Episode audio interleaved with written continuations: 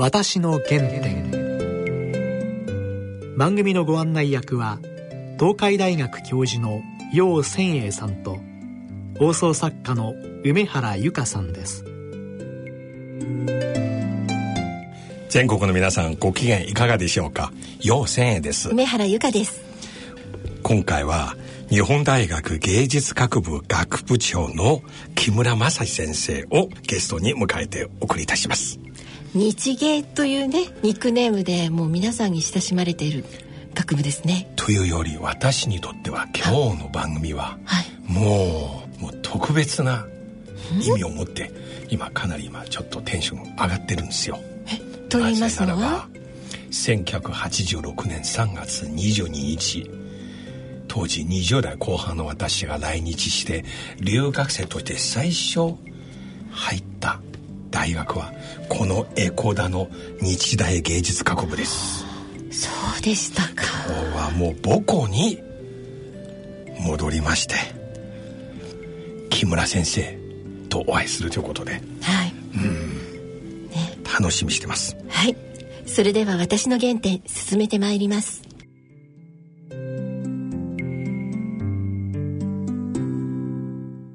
私の原点。私は今日はねいつもと違って今ちょっと興奮しております。そうですか。というのは私実は1986年今から33年前、うん、上海から日本に参りまして最初の留学先はこの日大芸術学部でした、うん、素晴らしいですねそれは。演劇学科の松原先生劇場史の専門家のとこ。ろしたがって今日はもうね1時間半前に参りまして ずっとこの辺歩きながら当時住んでたアパートと江古田銀座通りのパン屋さんなどずっと見ました。懐かしかったんじゃないですか？もう私にとってはここ本当にもう第二のふるさとかあるいはもう本当の母校という、いや感無量です。当時まだ中部の留学生は私含めて3人しかいませんでした。入り口変わりましたね。あもうオープンな感じになりましたよね。昔はあの学生運動のあとバリケードとかありましたからあの塀が高い高かったんですね。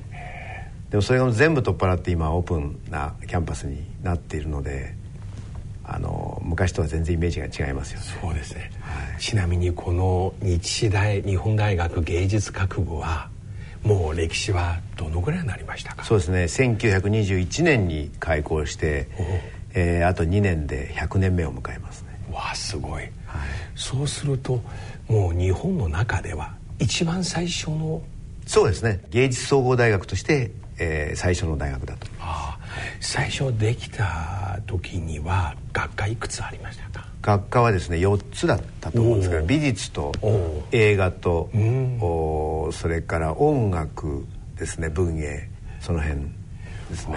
はいあのその頃上野公園の近くに東京美術学校ありましたね、ね。はい、だけど総合ではありませんでしたね。そうですね。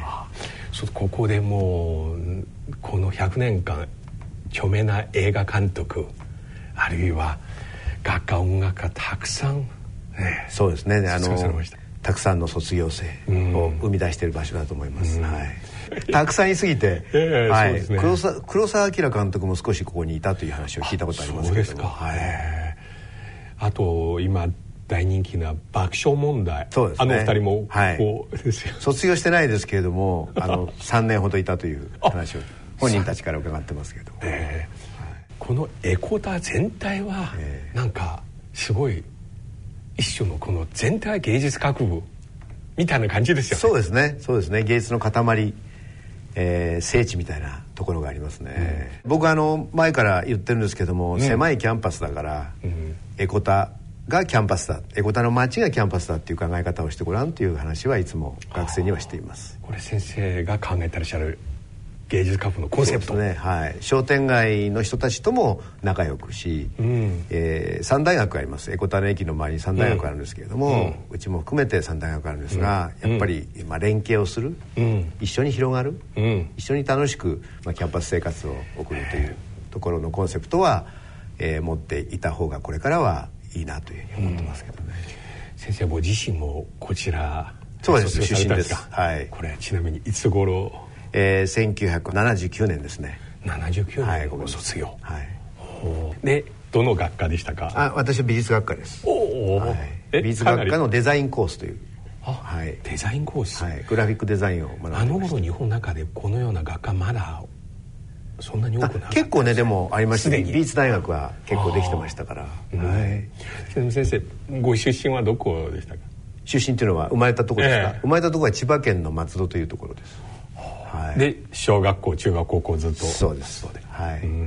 小学校の時どんな少年でしたか？あのね僕はあのちょっと変わった 子供だったみたいなんですけどね、まあ、自分でも記憶があるんですけれども、人と同じことをするのが大嫌いで。大体あの幼稚園を一度クビになってますんで追い出されてますんで 仲間があの部屋の中にいる時は私は外で遊んでいてでみんなが外で遊んでる時は部屋の中にいるという非常に天の弱というか、えー、変わった子だったみたいでですね。それでまあ母親と園長先生が喧嘩をして、まあ、追い出されるということから始まってますけれども、まあ、大体友達のお弁当全部食べちゃったりとかですね。もうめちゃくちゃな子だったというか、うん。えー、で小学校に入られた後は、もう同じ状況でした？そうですしばらくはでもあの小学校に入るとやはり非常に厳しく先生方もなるんでその自由であってはいけないっていうところの立場を自分は取ったのが今思うとですねあのだから手を挙げないし話をしないし友達も作らないし割と一人でいることが多かったですね。その時美術のサークルとかそうですね美術。あの小学校1年生の時に油絵をやってみないかと図工の先生に声をかけられてあの油絵を描いた。それがチューリップの花だったんですけれども。かつて抜いた、えー、そうです。でそれですごくその自分が絵を描くことはすごくえー、好きなんだなということが分かって、うん、えー、あの絵を絵だけは図工だけはオール5でしたね。6年間、ね、他の学科はあんまり好きじゃなかった。ダメでしたね。勉強は嫌いでしたね。それから書道を3歳の4歳の時から母親に勧められて始めて嫌で嫌でしょうがなかったですね、えー、毎週、まあ、書道を。でも今はものすごく感謝してます24年間ぐらい、はいはい、あの書道を続けましたけども。そうですか、はい、24年間も。中国の大義士、ええ。ええ、の。を手本にして。ほう。じゃあ楷書行書ストローリー全部。やりました。はいだんだん年取ると書道すごい好きになりますよね。そうですね。私もそうなんですよ。えー、えー、なぜでしょうね。漢字の魅力に惹かれるっていうことはありますね、うん、書は実際絵なんですよ。そうですね。あのラインが、はい、まさに。あと持っている意味が一文字の意味が本当に10002000の意味を持ってるじゃないですか。英語の単語と違って、一つの漢字が持っている意味の重さが違うと思うんですよね。えー、そういえば世界で中国人と日本人だけで字を書いただけで美術品として飾りますよね。そうですね。英語の世界で ABC 書いて飾ること ありますけど、ね、これ本当に不思議ですね。そうですね、えー、でその後高校。そうですね。中学高校ともう思いっきりのめり込んだのがラジオだったんですね。深夜放送だったんですね。でディスクジョッキーになりたくてもう目指したのはあの皿回しあの LP レコードを回して針を落として、え。ー、頭出しをして、はい、で自分でオープンリールのテープデッキを、はい、に自分の DJ を録音するということを一生懸命やってました。いや先生僕今日初めてお会いしますが、僕最初から先生の声と話す時のリズムすごいそうですか？いやすね、感じたことない。この間の置き方、リズム感とてもいい。今でもねこれ DJ いや憧れました？ね。リクエストカードを1日大体20枚ぐらい書いてたのでそれで絵が上手くなったと思いますね。そうですか、はい、もう絵を描かないと読んでもらえないので、うん、だからもう本当に毎日毎日授業を聞聞かないで、うん、教科書を立ててその前で、えー、あのはがきに絵を描く毎日だったですねその頃もうハードロックが大好きだったのでピンク・フロイドとか。あすでにピンク・フロイド。はい T レックスとかですね。それからグランド・ファンク・レイロードっていう、ね、はい、ハードロックのグループがいたんですけども大好きだったんであのその、まあ、ギターを書いたりとかバンドのを書いたりとかして送ってましたね。そして日大の美術学科そうですね美術学科。それはねデザインっていう言葉がすごく珍しくて憧れていたんですね。デザインという英語の単語に憧れていてなんだろうって。それまではもう DJ に夢中であのだったのであの一つねエピソードがあって、うんうん、あの糸井五郎さんという DJ がいてですね、はいはい、もう大好きだったんですね、うん、で深夜放送のに「あのオールナイトニッポン」という番組があって、はい。全国ビバ DJ コンテストっていうのが第1回目が開かれるっていうんで参加しました。応募したんですよ。そしたら全国で10位以内に入って第1スタジオで決勝戦をやるっていうんで呼ばれてそれで佳作を取って今いまだに盾持ってますけれども、えー、それがね1973年の6月7日だったんですよ。そうやってるうちに、まあ、デザインっていうものにこう、まあ、出くわすことになるんですけども。よく日大の放送学科を死亡しなかったんです、ね、知らなかったです放送学科というものがあるということを知らなかったですね。はい。すでにありましたその時。あったです。あ。りました。大人気でした。ウルフマン・ジャックとかね大好きだったですよ。いやあの頃本当に素晴らしい、えー、僕も80年代来まして、うん、テープで聞きましたよ、はい、あの頃の番組。本当に落ち着いた喋りで。で、ね。えー、カセットテープでねあの番組をもう毎日録音して、繰り返し繰り返し聞いてましたね。喋り方をこう研究自分なりに研究して誰も教えてくれないので、まあ、DJ が好きだなんて学校の先生言えませんから怒られますから。だから亀渕明信さんとかですね、うん、高島秀武さんとか。あ高島秀武さん私知り合いですあそうですか。もう。もう大好きだったですね。いや高崎一郎さんとか、ね、電話します。あそうですか。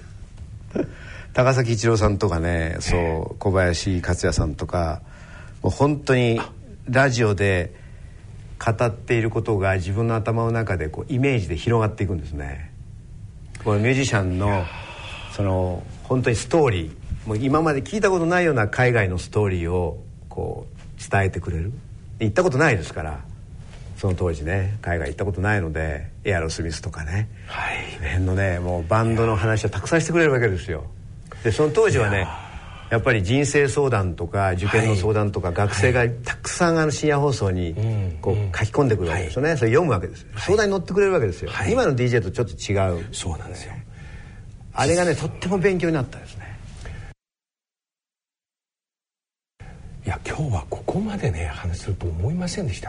実は私はねこの日大に入らせていただきましてしばらく経って2年後当時日本小劇場演劇の全盛期でした、うん、いつも下北沢の本田劇場で野田秀樹さんの「夢の海社」とか何度かいろいろ見まして日本語はあまりできなかった私ですが、うん、その後一番最初いただいたお仕事は実はラジオ局の DJ でした。J-WAVE で月曜日から金曜日毎晩1時から3時「うん、アクロス・サビュー」という番組あって、はいはい、よく知ってます。5人の外国人の男、はい、今テレビ出てるその森ロバートソンさんとかいる私は金曜日でした。一人で2時間喋ってた。下手くそな日本語で。その後横浜 FM でまた上海でも番組をやりながら。そうですか。ちなみに今も日本にいながら中国でラジオ番組やっております本当に私ラジオ大好きです。僕あのハワイの DJ でカマサミコングっていう DJ がいたんです六本木でねたまたま知り合って、うん、もうしょっちゅう一緒に飲み行ってました、とっても気に入られて一緒にねこう飲むのが楽しくてですね。そういうこともあったしえー、でここの日芸で教えていた浪川亮先生っていう先生がいたんですよ。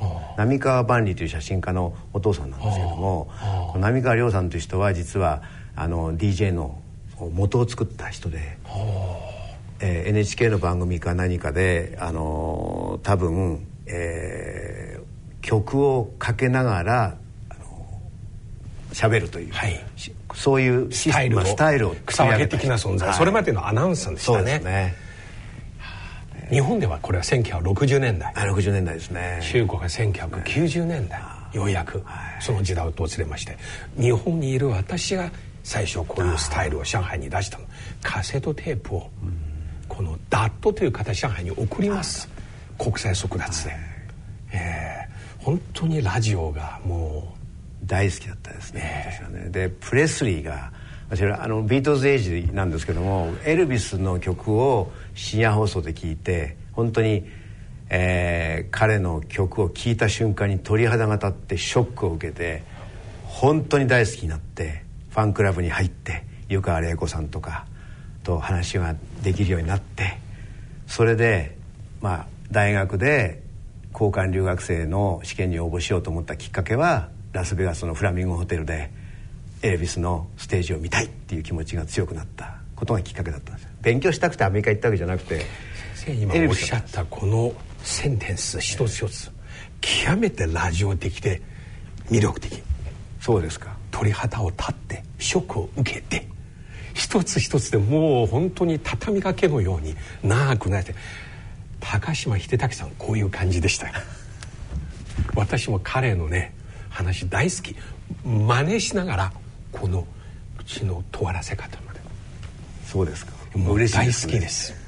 本当に今のリズム感本当にねこれ最高のそうですか。ええ。ありがとうございます。一つ一つのシーンで一つ一つのアクション。もう本当に最高でしたね。僕は美意識を自分の美意識はエルビス・プレスリーのあのスタイルから学びました先生は今ここで放送学校の授業を担当してらしてらっしゃらないですか？いやしないしてないもったいない。毎週2回いやいや2コマぐらい。そんなことないです。いや放送学科の先生の放送理論とかメディア論もいいですけれども先生のような日本のラジオの黄金期のね思い出を語ることで文化はそのうちルネサンスしますよ。今日私正直こんな話 と思いませんでした。僕は原点だからエルビス・プレスリーなんですよ実は。お自身バンドを。いやあのフォークギターはあの吉田拓郎とか泉谷しげるとかよく見に行ってたんですけれどもやっぱりエルビスを見た瞬間にもう全てはエルビスにあると思いました自分の、まあ、パッションですね。自分の情熱のをもらったのがエルビスからもらったっていうふうに僕はいまだにあの確信してますんで。だから元気がない時とか今の、うん、元気がない時でもエルビスの曲を聴くと元気が出るんですね。だからエネルギーのもうもう源泉ですね。エルビスは。私の原点。先生昭和30年。そうです。昭和30年羊年ですね。私時々今ね自分年取ったなと思ってしまいます。なぜかと70年代と80年代。懐かしくなってくてしょうがないから。ああはい。もう自慢するぐらい最高の時代だよと。そうですね。でも一方ではこういうのはいけないかなと。でもどう考えてもわかります。いい時代でしたよと。いい時代でしたね。最近胸を張って言えるようになりましたよ、僕一つねそのいい時代だなと思ったのは、うん。はい。今メールでもっていろいろこう、うん。広がれるじゃないですか、でも僕らの頃ってタイプライターしかなかったんですよ、はい。海外へ行きたいと思ってもタイプライターで手紙を打って、はい届くのに1週間かかるんですね、返事が返ってくるのにまた1週間かかる、2週間かかるんですよ、うんでもそのタイプライターで一文字一文字パチパチパチパチしながら打っている時の言葉の大切にこう大切だという思う、この一言が一つの単語が何を意味してるかっていうことを感じながら打ってるわけですよ、今メールってそうじゃないですよね。はい。割とこう会話的なそうです。こう打ち方をしている。一文字一文字大事にしてるかどうかはわからないですけれども歯切れ悪くなってますタイプライターでこう単語を間違えた時にこう消しますよね白いそうですね。紙をええ。間に入れて、はい。あのなんかこう一枚の手紙を書く時の大切さみたいなものがね今ないかなって。そういう意味ではあのこれはよよかったよって。いうことがね。お話来て本当に私こそ鳥肌を今立つぐらいで実はまあ日本ではかつて浅田次郎先生とはい。ペンクラブでのシンポジウムで一度お話ししまして、はい。漱石さんはイギリスから帰ってきた時に最初小説の原稿を出した時に、はイギリスで持ってきた万年筆で書いたんですよ、はい。それでこれは誰の原稿生意気筆じゃなかったんだ、でその頃は明治の老人たちが筆じゃないとセンテンス長くなる、くどくなるんだ、リズム感なくなるんだ、筆で34文字書いて、で今花見たらひょっとしたらあの時代の歯切れの良さはそうですね。ねコンパクトで歯切れいいんですよ、うん。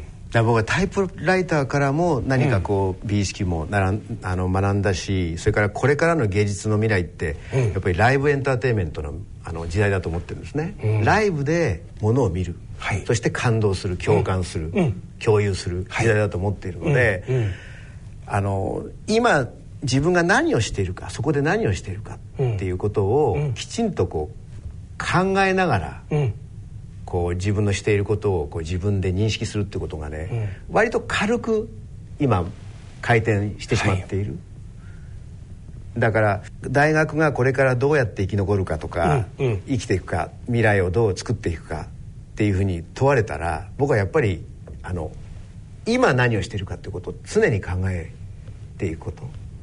あのこの日芸では僕今あの発信していることは、うん、化けさせようと。学生を化けさせようと、まあ、あらゆること、まあ、多様性って言葉はよく大学は使ってますけれどもいろんなことを学ぶのはいいけれどもそれをつなぐことがなかなかできない、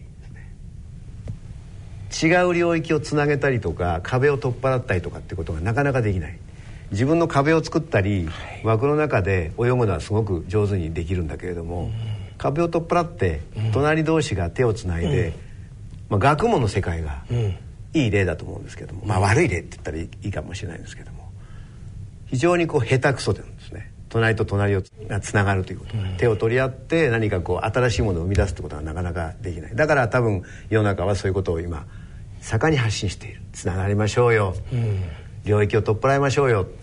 芸術こそねやっぱ壁をなくすってことがすごく大事だなと思います。考え方の壁をなくす。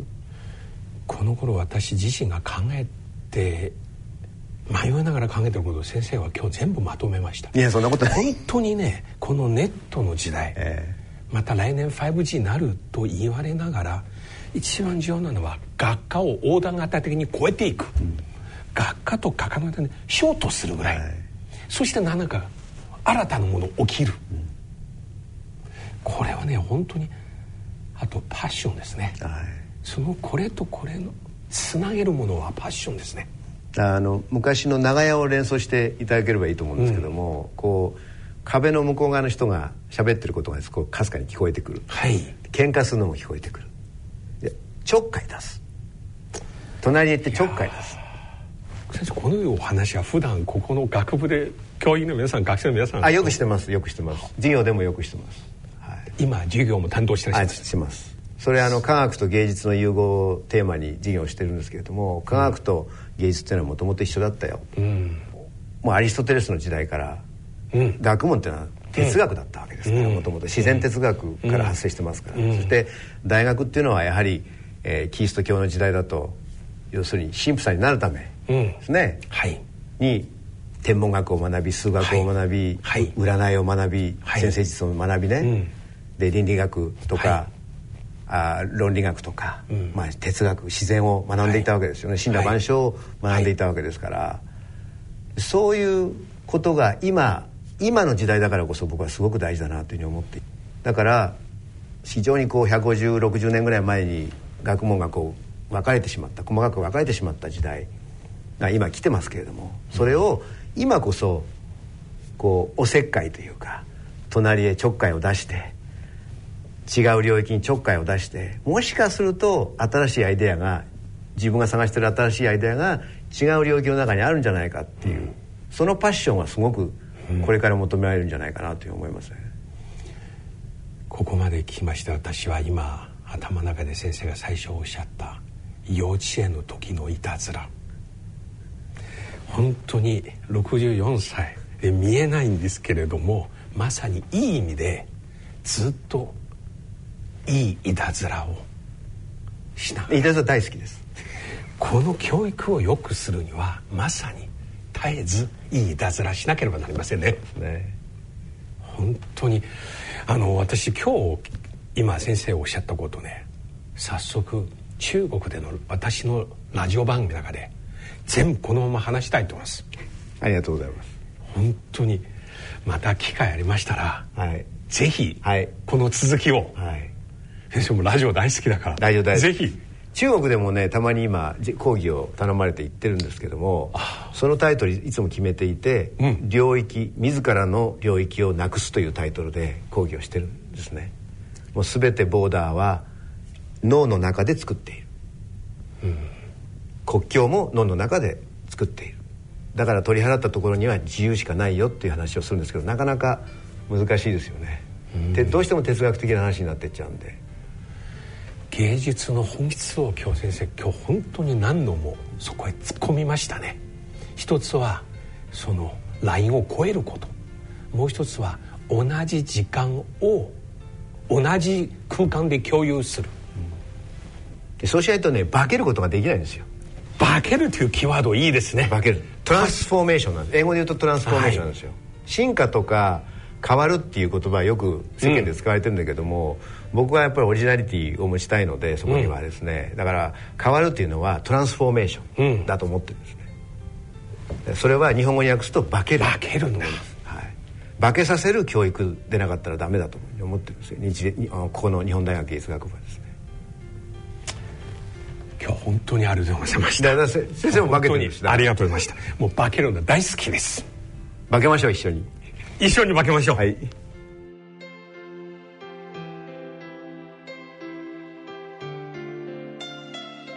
私の原点。私今聞きながらメモ取ろうか、はい、それともすぐ中国語に直して中国の皆さんに伝えようかと。つまり日本でこんな素晴らしい芸術学部の学部長いらっしゃるんだよ。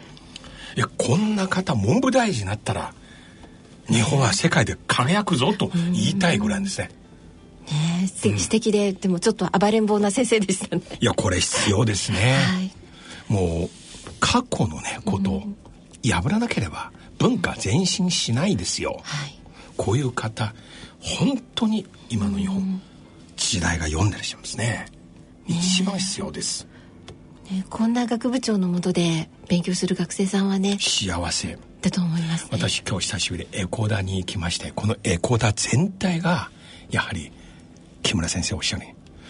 キャンパスはいや狭いけど、うん、江古田全体をキャンパスにするっていうね感じ感じましたね。エネルギーいっぱいで先ほど出て駐車場に向かっていく途中芸術学部の学生がそこでスタジオで録音しようとするところを見かけました。いや誇り持ちましたね。自分がえここの出身だともう一つのところ触れないようにしようかなと。そうですね、はい番組では皆様からのご意見ご感想をお待ちしています。またこの番組はポッドキャストでいつでもお聞きいただけます。詳しくは番組のホームページにアクセスしてください。それではそろそろお時間です。お相手は陽千へと梅原由香でした